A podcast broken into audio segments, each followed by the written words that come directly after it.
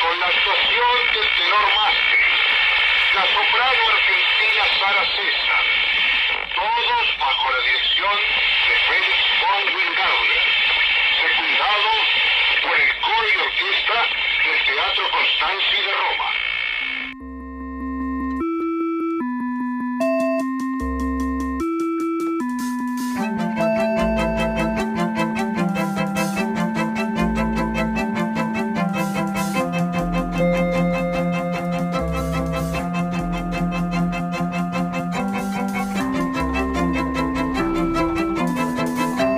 ¿Qué tal? Muy buenas noches. Estamos comenzando un nuevo programa de Random y arrancábamos recordando la primera transmisión de la radio argentina. Se cumplieron 100 años esta semana.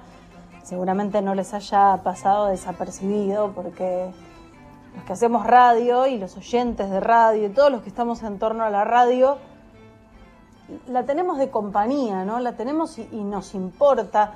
Así que hemos tenido muchos festejos, hemos tenido muchos recuerdos.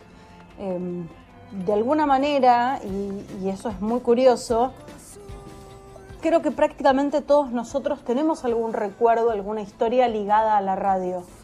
Eh, la radio está absolutamente viva, probablemente muchos nos estén escuchando por internet. Eh, ¿no? Digo, se suman las cosas, pasa la tecnología, cambian las cuestiones y la radio va encontrando la manera de seguir, de estar ahí. Eh, y, y, la encuentran muy, muy fácilmente porque, porque los oyentes la demandan, porque nosotros mismos la vamos buscando. Eh, yo insisto, trabajo en, en, radio hace mucho tiempo y sobre todo en, en, la 1110 y mis principales recuerdos siguen siendo como oyente. ¿no? Eh, la, la, radio que, que, escuchaba en camino a la escuela, la radio que escuchaba eh, a la tarde mientras hacía la tarea, la voz que me marcaba el cambio de hora, las rutinas que uno va generando en torno a eso. Y, mi papá, que nació muchos años antes que yo, también podía contarme algo parecido. Y podía contarme que la rutina del lugar en el que él creció, un paraje rural en la provincia de Buenos Aires, estaba organizada en torno a la radio también eh, que los vecinos iban a su casa porque tenían radio y entonces podían escuchar noticias que llegaban de Italia para poder saber qué estaba pasando con la guerra. La radio eh, nos cambió la manera de comunicación. Eh, este año mismo nos sorprendió la noticia, también en un paraje rural en el sur argentino, se habían quedado sin pilas para la radio y entonces no se enteraron del coronavirus, no se enteraron de la cuarentena la radio sigue siendo esencial para comunicarse eh, de esa manera. Hoy en Random y con, con la excusa de nuestra querida radio, vamos a hablar de inventos, de inventos, de inventores, de ese momento en el que algo cambia la vida de todos, cambia la vida de muchos y no nos podemos imaginar un tiempo en el que no haya estado, un tiempo en el que no haya sido así. Así arranca este programa de Random domingo, último domingo de agosto. Seguimos acá adentro, nos quedamos hasta las 22. En el centro de tu nombre, ay, vive lo que yo quiero. Flor del camino, no te llevaré. Bella tú eres, no te cortaré. Flor del camino, no te llevaré, bella, tú eres, no te cortaré. Y la Argentina siempre ha sido un, lugar profuso en inventos, ¿no? Y nos gusta mucho la idea, además, de que un montón de cosas se crearon eh, en la Argentina. Eh, aunque, aunque a veces no sea exactamente así. Estábamos repasando y pensando en algunos de los inventos a los que estamos muy acostumbrados y yo mismo ahora tengo en, la mano eh, la virome, ¿no? Eh, algo que ha estado en nuestras cartucheras desde toda la vida, pero que se tuvo que inventar, se tuvo que inventar alguna vez y arrancó su, su fabricación, su existencia eh, un poquito acá en la Argentina. Está en línea Mariana Viró, hija de Ladislao Viró, el húngaro que inventó la virome. Eh, Mariana, ¿cómo estás? Marina te saluda. Buenas noches, ¿cómo están ustedes? Bien. Eh, a, ver, ¿cómo, ¿cómo es? ¿Es un invento argentino o no es un invento argentino? Bueno, mira, este, me pasé la vida con esto. Te cuento que eh, nosotros somos húngaros. mi padre inventó, vivíamos en Budapest, mi padre inventó el, primer rudimentario modelo de lo que él se imaginaba que podía ser una esferográfica y eso fue en el año 38 en Hungría. Y después vinieron varios modelos. La gente piensa que un inventor y piensa en algo, se le prende la lamparita y después está el modelo. No, hay unos seis años más o menos de investigación y trabajo entre lo que uno piensa y el modelo que se puede vender.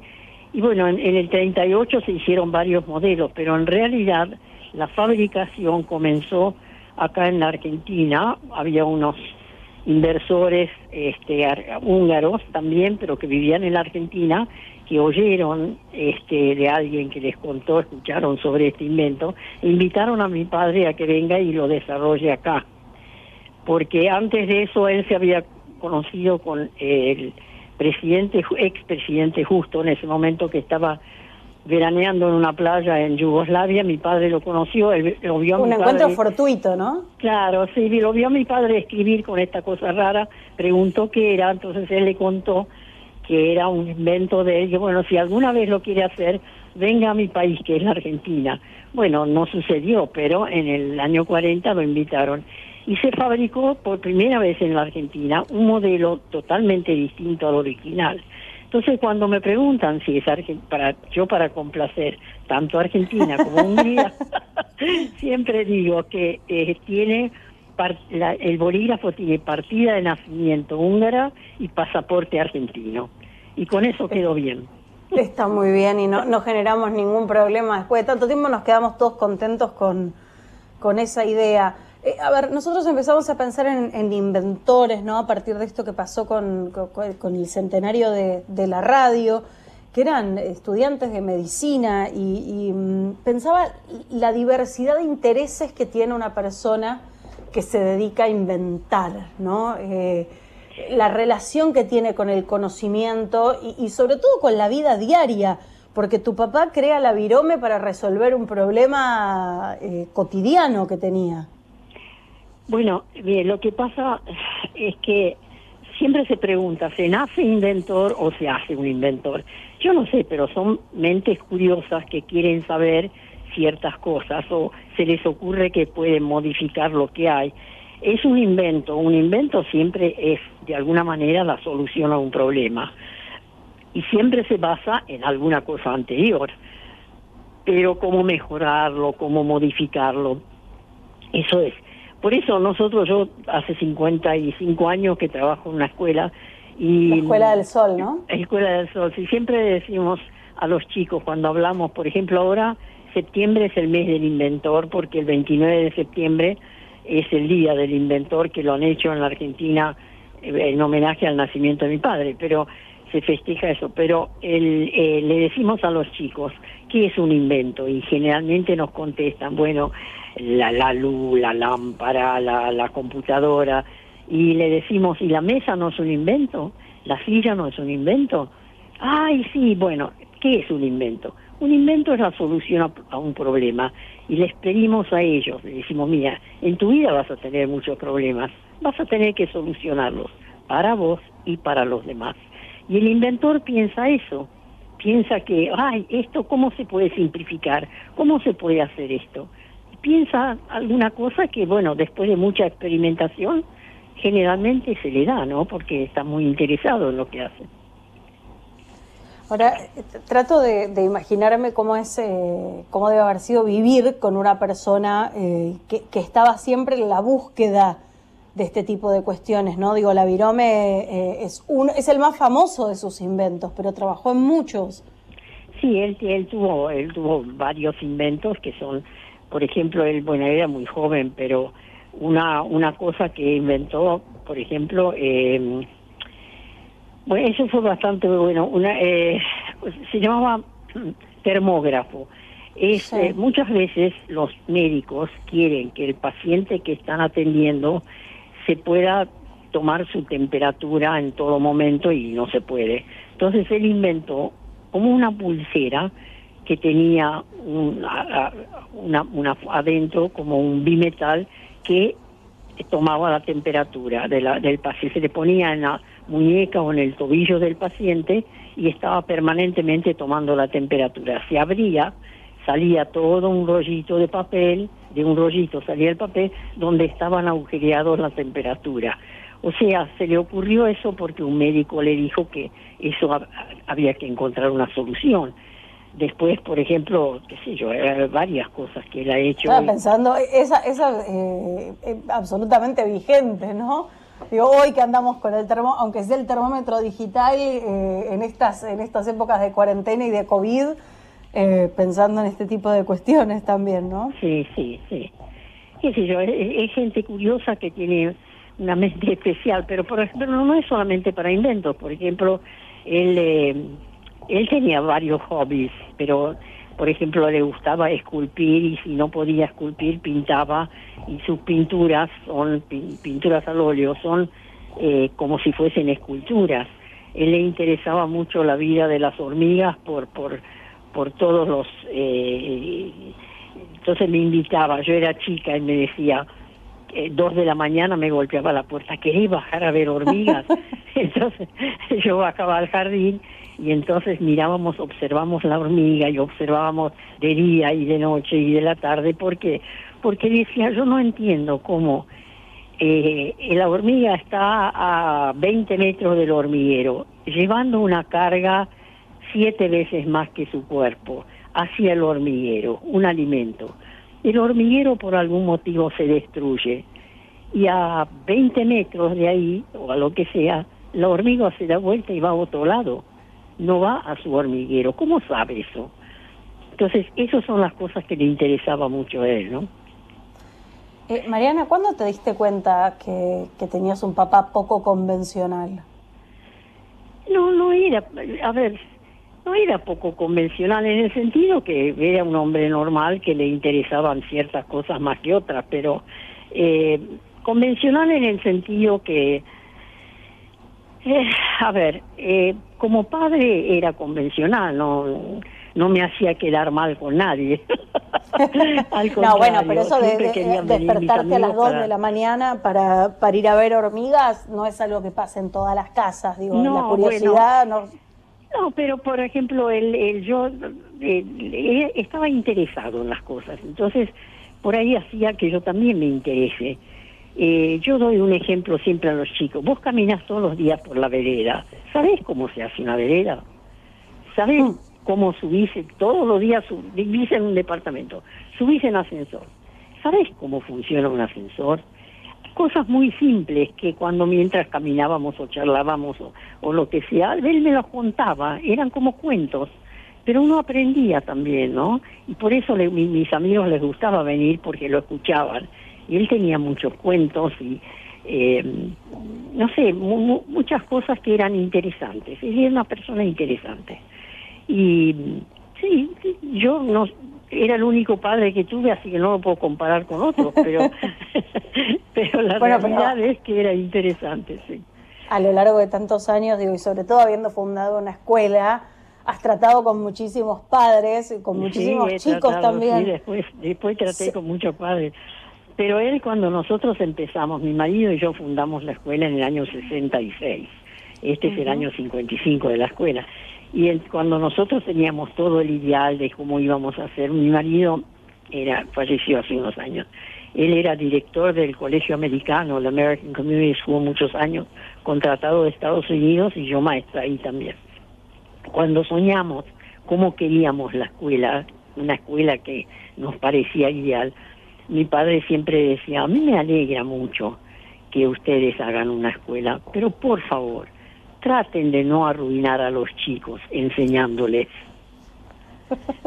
Y eso fue muy bueno porque es lo que nosotros siempre, eh, no somos convencionales en ese sentido y siempre le decimos a las maestras, traten de no enseñar, permitan que el chico aprenda, que es distinto. Mm. No le decís a alguien 2 más 2 es 4, va a aprender que 2 más 2 es 4. Nosotros no decimos eso, nosotros decimos a los chicos, ¿qué es 4? Y permitimos que lo, que lo investiguen, que vean. Te cuento una cosa muy cortita de un chico porque me pareció muy... Siempre cuento esto porque es muy, muy este claro lo que pasa con un chico. Me golpeó la puerta, un chico segundo grado. Quiero verte, es urgente e importante. Uy, por favor, pasa. Dice, es muy importante lo que te voy a decir. Decímelo. Voy, pues, te quería decir que voy a vivir muchos años. Ah, bueno, le digo, eso es importante. Sí, dice, pero ¿sabes una cosa? Voy a vivir hasta los 150. Uy, le digo, es un montón. Sí, pero aunque viva hasta los 180, nunca, nunca puedo terminar de decirte todo lo que es cuatro. Por eso después de tantos años yo sigo en educación, porque la realidad es que los chicos son maravillosos, ¿no? Y los adultos los arruinamos muchas veces. Eh, eh, se me ocurre, y, antes de, despedirnos, ¿no? Con tantos años de, experiencia en, en la escuela, y con esta mirada de, invención y de resolver problemas de, la vida cotidiana. Yo pocas veces como ahora he tenido tan claro de, que, tantos puntos del mundo están trabajando en, inventar algo, en generar conocimiento, ¿no? Digo, tenemos acá un montón de gente que está trabajando eh, en, probar una vacuna que se está probando acá, eh, se están generando permanentemente las mejores, las mejores maneras de tratar eh, esta, mm, el, coronavirus. Eh, ¿cómo, ¿Cómo es la experiencia desde el aula con esto, desde la escuela? ¿Cómo, cómo sería la experiencia, vos decís, en... en, Estar pensando esto, digo, se encontraron de... No, me, me pregunto esto, se encontraron de pronto con un desafío que es un ciclo lectivo muy particular en el que no hay cara a cara, digo, no hay eh, presencia con los chicos, ¿no? Digo, ahí hay un problema para resolver. Claro, eh, el problema es muy complejo porque, por ejemplo, en nuestra escuela nosotros siempre le decimos a los chicos, eh, pantalla no, humanidad, ¿no? Y trabajamos en ese sentido. Y, y ahora le tenemos que decir humanidad, no pantalla. O sea, es complicado eso. Porque hay una, una realidad que a veces no lo tenemos en cuenta, pero el chico hoy en día se puede, lo que piensa, lo que siente, lo que dice, lo puede transmitir de acuerdo a la edad y la forma que tiene de hacerlo, pero lo puede transmitir a China si tiene un amigo chino ahí. Entonces influye y se maneja en ambientes desconocidos. Entonces antes estaba el amigo al lado y se lo contaba al amigo, ahora se lo cuenta al chino. O sea, son, son cosas que hay que pensar mucho en qué nos va a pasar. Esta, este virus, nos suponemos que se queda con nosotros porque no, no va a desaparecer, va a tomar otra forma, vamos a investigar cosas que lo van a, que lo van a paliar, que lo va la vacuna, lo va a todo eso vamos a hacerlo con tiempo. Pero básicamente va a estar. Como eso van a haber otras novedades también. Entonces, ¿cómo preparas a un chico o a uno mismo para ver todo eso? Como vos bien decís, a ver qué es el incentivo que se le da para que piense, para que sienta, para que pueda expresarse, para que piense, bueno, yo sirvo para algo, acá estoy, estoy parado en mis dos pies, puedo pensar. ¿Cómo haces con, con, esta nueva modalidad? Es un desafío terrible, es un desafío muy grande en los hogares también, porque, bueno, hay padres que pueden este, manejar todo esto y hay otros que no. Mariana, si le encuentran la vuelta, volvemos, volvemos a hablar y nos pasas la fórmula para todos. Ojalá lo tuviese. Sería un invento maravilloso. Muchísimas gracias, Mariana. De nada, adiós. Random. Un festival de las ideas para combatir el bajón prelunes.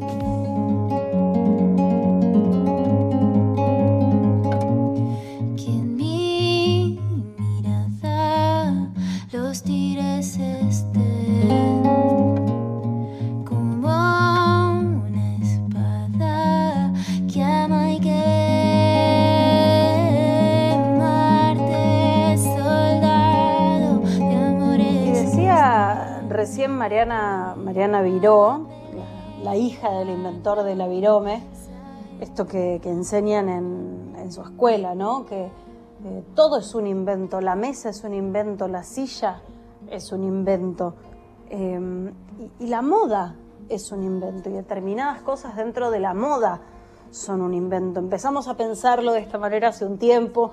Mucho, eh, Dani Balmaceda, que es eh, amigo de la casa y que ha estado en este programa, hizo un libro sobre, sobre la historia de, la moda. Y hay algunos ítems que se vuelven particularmente icónicos. Y yo pensaba, claro, en algún momento, no sé en cuál, se popularizó esto, que es la zapatilla Está en línea Leonardo Ferri, que, dedicó mucho tiempo a investigar esto en el libro que es Zapatillas, Moda, Deporte y Consumo. Eh, Leo, ¿cómo estás? Marina te saluda. Hola Marina, ¿cómo te va? Un placer. Bien. Eh, eh, claro, cualquier persona que, tenga mi edad pasó la vida en zapatillas. Desde chiquitos estamos en zapatillas, pero antes no era así. No, no era así, no era así como... Pobres. Qué incómodo, ¿no? me cuesta imaginarme ser, digamos, ser, ser niña en zapatos. Sí, pero incluso se era niña en zapatos, se hacía deporte en zapatos y cuando llega la zapatilla, hablamos de año 1890, calculá más o menos ahí, digamos, la, la, primera zapatilla popular que es muy similar a, la que encontramos hoy en día, es de 1918, es una zapatilla que todavía existe, la del parche con la estrella en el tobillo, ¿no? Sí. Esa es una zapatilla centenaria y un poco toda esa industria del, calzado para deporte empezó cuando se juntaron la goma que sobraba de la manufactura de neumáticos y las lonas que provenían de de la fabricación de uniformes militares para la Primera Guerra Mundial. En esa época es cuando a alguien se le ocurre eh, que era una mejor idea tener un calzado de goma y no de, de cuero, 100% de cuero, para después llegar a las zapatillas que conocemos hoy en día o, digamos a, la especialización de las zapatillas pasaron varios años más pero la zapatilla tal cual la conocemos nace en esa época. ¿Para qué? Y en principio era para hacer deportes. Era, era una mm. alternativa al, calzado que ya se conocía. Aunque, claro, la zapatilla de, de, running con clavos era muy, muy distinta a la zapatilla con amortiguación que se conoce hoy. Pero, claro, bueno, eh, en 1936 en los Juegos Olímpicos de Berlín, Jesse Owens, que era un, negro, eh, gana las carreras con un calzado, el calzado de las tres tiras, y siendo negro, ¿no? Eh, en, Berlín, en los Juegos Olímpicos del Tercer Reich. O sea que ahí encontramos que los calzados especializados servían para mejorar la performance deportiva y que a veces las zapatillas, aunque no las miremos, no les prestemos demasiada atención, eh, tienen por detrás algunas historias como esta, que mezclan eh, deporte, que mezclan política, que mezclan cuestiones raciales, algo que está muy presente hoy también, eh, y que obviamente, como vos presentabas hace un ratito, moda, diseño, este, y varias cuestiones más que son las que las que yo cuento en el libro.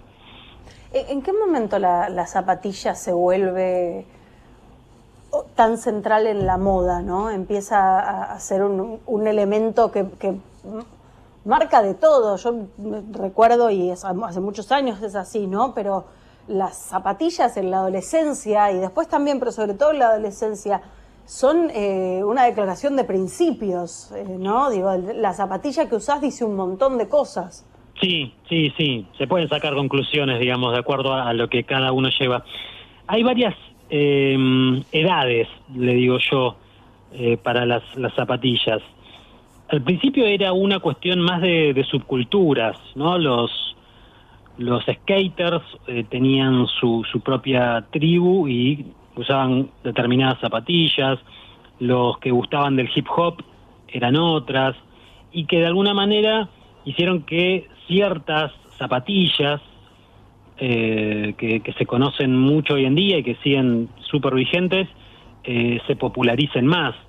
La zapatilla, esto, esto de la zapatilla para, para ir a trabajar y que no estés mal vestido es bastante más reciente. No te, diría que no tiene no tiene 10 años esa moda.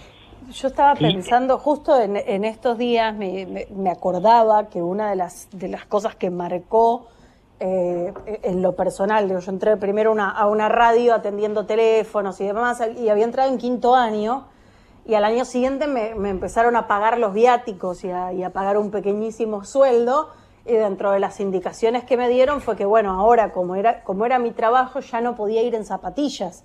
Claro. Esto fue hace, digo, eh, 20 años, no, no, no pasó tanto tiempo. Yo no sé si, eh, yo hace mucho que no voy a bailar, pero en una época te rebotaban en la puerta de un boliche por no llevar zapatos. O sea, si vos ibas con zapatillas era un, rebote seguro. No sé qué pasa ahora, la verdad, pero eh, la zapatilla un poco por, un, por una estrategia de las marcas deportivas, otro poco por, por la cuestión de que la moda pasa mucho por la por el uso que se le da y por el, concepto este de, que una prenda tiene que ser utilitaria, no solamente tiene que ser linda, sino tiene que ser útil. Eh, es que la zapatilla ganó terreno en la vida de todos. Eh, hoy yo voy a trabajar en zapatillas y y podés hacerlo en algún lugar más o menos formal y no vas a ser un desubicado. Vas a ser por ahí, si están todos de traje y vos llevas unas zapatillas, por ahí te van a mirar un poco, pero vos podés estar convencido de que estás bien vestido igual. Eh, si los demás no lo adoptaron es problema de ellos, al menos así lo pienso yo. sí, pero es, es bastante reciente y supongo que tiene, bueno, tiene que ver bastante con, con la industria impresionante que, que hay en torno a esto las campañas y cómo además se fue, se fue incorporando la zapatilla para prácticamente todo. Sí, mira, yo te cuento una, una pequeña historia que, que, va, que define eso que vos decís. En el año 2014, en la Semana de la Moda de París, había una diseñadora que se llamaba Phoebe Filo, de una, una marca que se llama Celine, la nombramos porque no, está acá en la Argentina. Eh, ella salía al final de la pasada vestida toda de negro y con un modelo de zapatillas de las tres tiras que es todo, todo blanco con la talonera verde, ¿no? Y digamos, todo eso, eso de que ella salga tan espontánea, ¿no? A dar su saludo y tan, tan informal de alguna manera, eh, llamó mucho la atención eh, y había sido toda una estrategia pensada por esta empresa para que esa, ese modelo de zapatillas después sea el más vendido al año siguiente. Eh, cosa que realmente fue así. Eh, es una zapatilla, claro, es una zapatilla que tiene unos 50 años más o menos, pero que fue relanzada, puesta ante los ojos de todo eh, un universo de, de consumidores como los de la alta moda, ¿no? Que no estaban muy acostumbrados a ver zapatillas. Y a partir de ese momento es cuando la zapatilla, que ya tenía cierto uso de, no en ese ámbito, pero sí mucho más urbano, eh, a partir de ese momento la zapatilla se convierte como en un objeto de deseo. Hoy la zapatilla tiene ese carácter aspiracional, como vos decías antes, uno puede sacar alguna que otra conclusión en base a lo que lleve puesto la otra persona en los pies. Bueno, es que hay, hay toda una cuestión eh, también con el precio de las zapatillas, ¿no? Digo, antes era una alternativa. Si vos estabas de zapatillas, se suponía que tenías menos poder adquisitivo que alguien que iba de zapatos. Eh, y ahora la verdad que no, no es así. Hay zapatillas mucho más caras que, los zapatos. Y hoy la verdad es que en, las primeras marcas tenemos que tener un piso de 7 mil pesos, por ejemplo. Eso no habla, habla un poco obviamente de cómo es la industria de las marcas deportivas, pero también habla bastante de cómo es nuestra economía. Lamentablemente es así, no es que eh, los precios en dólares aumentan demasiado. Eh, fue un poco lo que lo que terminó pasando en este último tiempo. Pero mm, sí, yo en algunos casos realmente encuentro que el precio más alto de un par de zapatillas está perfectamente justificado. en un par de zapatos vos tenés cuero, tenés algún como un trabajo un poco más artesanal, pero en, zapatillas a veces, si vos te las, les prestás atención, hay unas cuestiones de tecnología y de manufactura que se hacen eh, afuera del país porque acá no está preparada la industria para hacerlo.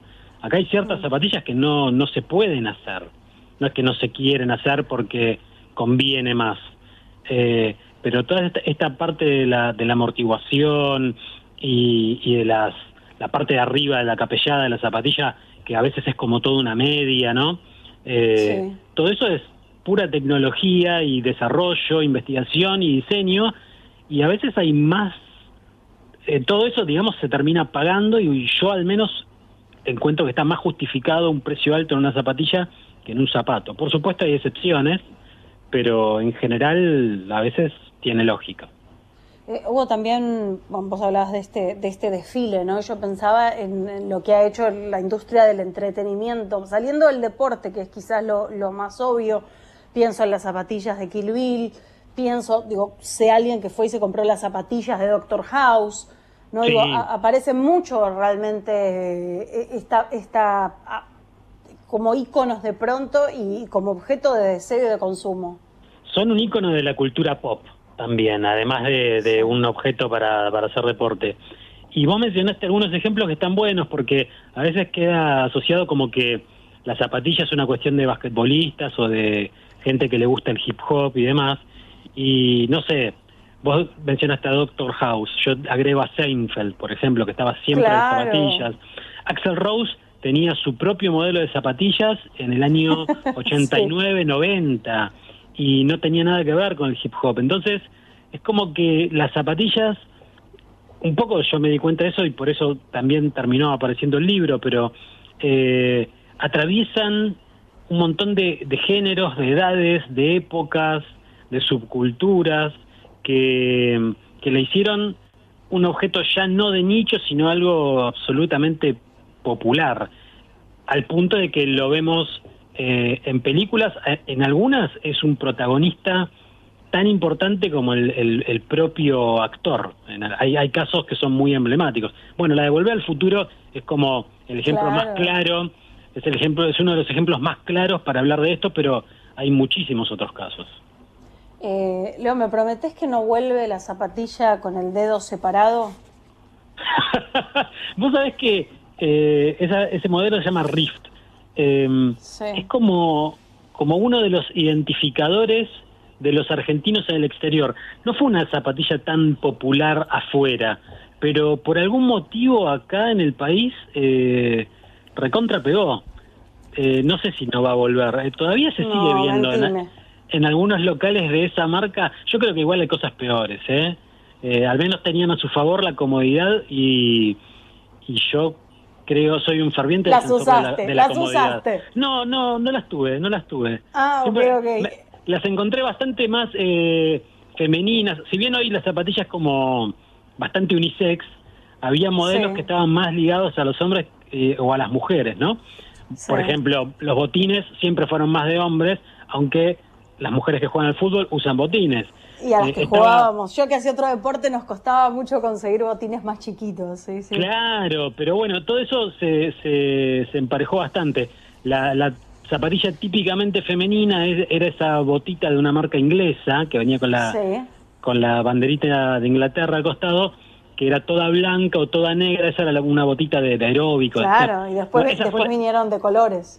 Claro, esa fue la primera zapatilla eh, apuntada exclusivamente al público femenino y fue un exitazo. No, no puedo asegurarte que la del dedo separado no vuelva, la verdad. ¿eh? Es, domingo, a la noche. Yo te, yo te, yo te entiendo, pero podrías mentir por, por el bien de. Por, por el, sí, simplemente para, para dejarme contenta. Leonardo Ferri, te agradezco muchísimo, realmente muy interesante eh, darle, darle esta vuelta. Bueno, y una vez más se llama Zapatillas, Moda, Deporte y Consumo. El libro es de 2018, pero todavía se consigue.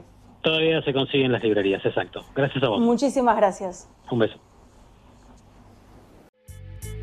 Random. Entrevistas sin límite para gente que se arriesga.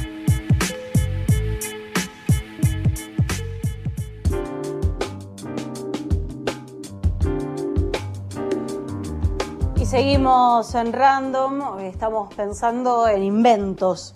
Eh, y arrancamos por la radio, ¿no? que cumplió 100 años de, esta primera transmisión argentina. Esta semana estuvimos eh, eh, repasando lo que significa en la historia para nosotros. La radio ha hecho mucho, la, radio, digo, la 1110 ha estado trabajando mucho en esto y en todos nuestros recuerdos a, mí me parece muy curioso que, la radio exista y se haya, encontrado una vía en Internet también.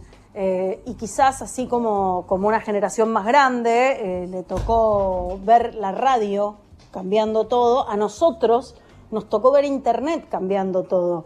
Eh, está en línea Julio Alonso. Yo eh, necesito 10 minutos para hacer la presentación porque eh, es licenciado en Ciencias de Comunicación, consultor en tecnologías educativas, jefe de trabajos prácticos de la Cátedra Datos de la UBA asistente de dirección del Departamento de Ciencia y Tecnología de la UNTREF, coordinador del Bachiller de Artes Visuales del Instituto Huergo. Se suma mi perra que ha terminado su hueso y quiere participar. Julio Alonso, ¿cómo estás? Marina te saluda. Hola Marina, ¿cómo estás? Un gusto. Y a la perra también. es, parte inexorable de este programa desde que tiene su versión home office. Me parece muy bien. Eh, a mí no, pero es, lo que nos toca en, tiempos de, COVID.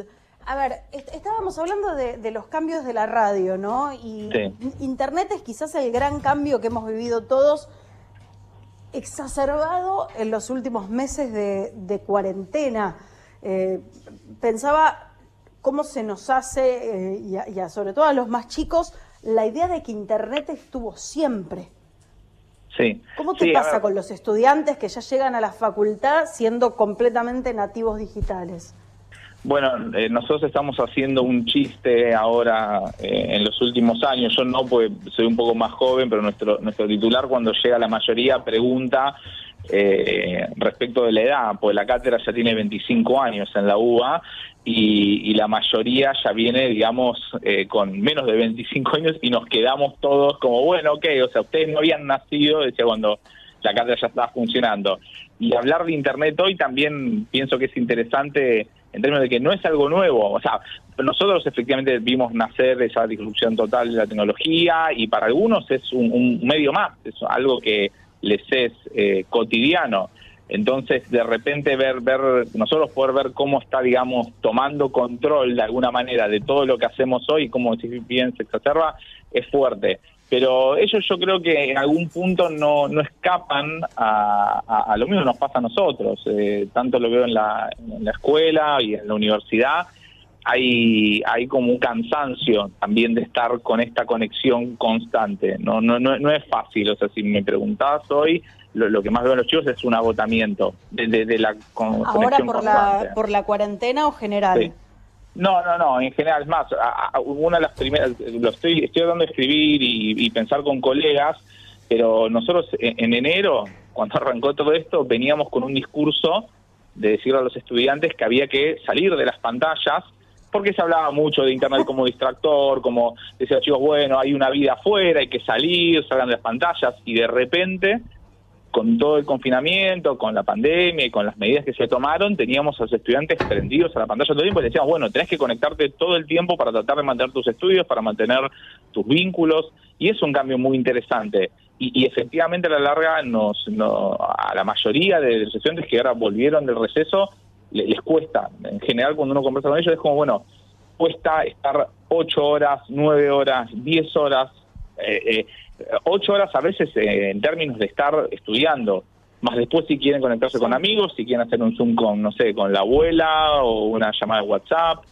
No, no, no es fácil, se suman horas y realmente es un cansancio generalizado que hay en relación a eso. Algunos lo llevan mejor, otros peor, pero eh, hay estudios donde eh, queda claro de que hay un estrés por estar conectado todo el tiempo incluso hay algo que, que, a mí me, llama mucha atención y que también estamos tratando de, ver cómo, cómo tomarlo, que es el tema de prender la cámara o no.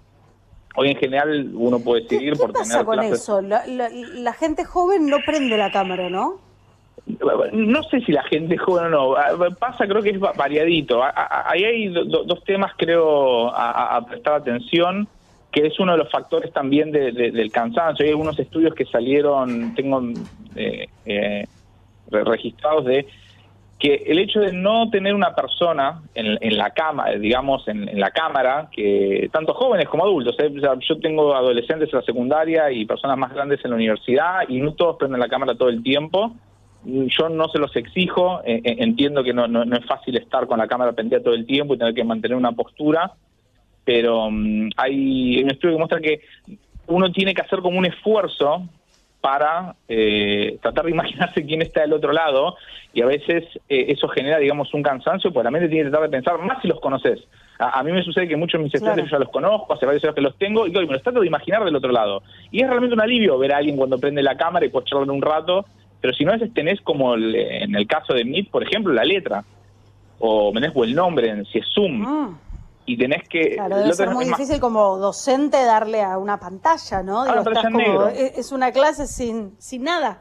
Sí, sí, a mí me pasó con, mi compañera que un día pasó por el costado y me dijo, ¿qué estás haciendo? Estoy dando clases. Y me dice, y, mira, me dice, me llamó la atención porque, claro, dice, son todas letras. O sea, era la pantalla negra con las letritas y yo hablándole a, la pantalla en negro con, con letras. y lo, lo, último que digo de esto, que a mí me llama la atención que entiendo que no es fácil, entiendo que en, grupos reducidos en general se eh, eh, sube muchísimo el porcentaje. Las cosas que puedo anotar y registrar es que cuando haces grupos pequeños y por fuera del espacio escolar, sube muchísimo el porcentaje de prendido de cámara. Cuando están todos, todo, todo el grupo, distintamente de si es superior o, básico en el secundario, cuesta prender las cámaras. Y yo lo, lo primero que pienso, y fue algo que me surgió esta semana, es no sé en qué otra situación de nuestra vida nosotros nos estamos mirando la cara constantemente. En algún punto uno se olvida que es como un espejo. Uno capaz se acostumbra por tener videollamadas, pero no es fácil, pensando en, lo que la escuela nos ha acostumbrado y lo, que vemos siempre, de tener que verte la cara. Es como si tuvieras un espejo todo el tiempo de tu cara. O sea, estás aprendiendo, estás viendo otro, pero también está tu cara ahí presente. Y no sé si qué tan fácil es llevar adelante una situación así, todo el tiempo viéndote. Bueno, bueno a, mí hay, hay, una cosa con eso que es, muy llamativa, que es mucha gente que habla mirándose a sí misma. Eh, y no creo que tenga que ver con una cuestión narcisista, ¿no? Sino con esto, que simplemente no estamos acostumbrados a ver la cara que ponemos cuando decimos ciertas ah. cosas o cuando escuchamos ciertas cosas. Y la otra que, eh, por lo menos en cierto, en cierto sector eh, social, una de las grandes cosas, la cuarentena fue teniendo moda, ¿viste? Tuvo en, en un momento de la masa madre y demás, pero una de las, de las cosas que yo noto que, es, que prendieron y que prendieron mucho, y sospecho alguna relación, es el tema del cuidado de la cara, del cuidado de la piel. Sí. De pronto hay como un furor eh, de, ese tipo de, cuestiones eh, y yo creo que tiene que ver con el hecho de la sobreexposición a nuestra propia cara. Sí. Hay, hay un concepto de, Paula Sibilia, que es conocida dentro del campo de la comunicación y la psicología, que habla de, de extimidad de ella, ¿no? Nosotros eh, mm. pasamos a ser lo íntimo totalmente público, exterior, ¿no? Entendiendo, y, y, eso para alguien que está eh, en la red todo el tiempo, no es, no es, fácil, y, menos cuando también hay obligaciones y condicionamientos. Entonces, eh, a una generación de vuelta, no, no, no estoy diciendo que todos mis estudiantes sean así, ni todas las, personas que estamos así, hay justamente un cuidado de lo que uno publica, porque en algún punto estás haciendo, eh, digamos, estás exteriorizando lo que es tu intimidad. Entonces uno trata de cuidar la, en términos incluso estéticos la foto que sube. Y en un lugar donde capaz no tenés control o, que tenés que generar todo un esfuerzo a, ver, uno capaz iba a la escuela y no se preparaba, pero tenés que levantarte a las 7 de la mañana, nosotros arrancamos a las 8, 7 de la mañana para capaz maquillarte, pensar, es más, a veces pregunto y dicen, profe, estoy matada, la frase es, profe, estoy matada, hoy no prendo cámara, listo, perfecto, o ni hablar de cosas que están desde la cama y que es válido, o sea, me dice, estoy tomando una clase de la cama, no quiero que me veas tirado en la cama, ah, perfecto, ¿qué te decir? Ah, nada, no, pero yo sí, sí noto en, en esto y me, me, impresiona bastante cómo distintas generaciones que fuimos teniendo distinto uso, no solo de Internet, sino de las redes sociales en general, noto que los, digamos, la, gente que tiene hoy en promedio 20 años es mucho más cuidadosa de su imagen que lo que que lo que un padre de 35 es de la imagen de un hijo, por ejemplo. Totalmente de acuerdo. ¿No? Como si hubiera más eh, conciencia sobre ese uso. Bueno, nos vamos a ir acostumbrando. Yo te, agradezco mucho, eh, eh, Julio, muchísimo esta, esta comunicación y pensar un poco en esto que está pasando. Me diste además una ventana a lo que le pasa a gente un poco más joven que, que yo, eh, que, siempre, viste, que es tan esquivo ese mundo para, para los que pasamos los 30. no nos enteramos de, en qué andan y es interesante ver cómo están pasando a través de, de algo que para ellos es completamente normal, esta situación tan particular. Julio, muchísimas gracias. gracias a vos, Marina, por el llamado. Random. Entrevistas caprichosas para gente inquieta.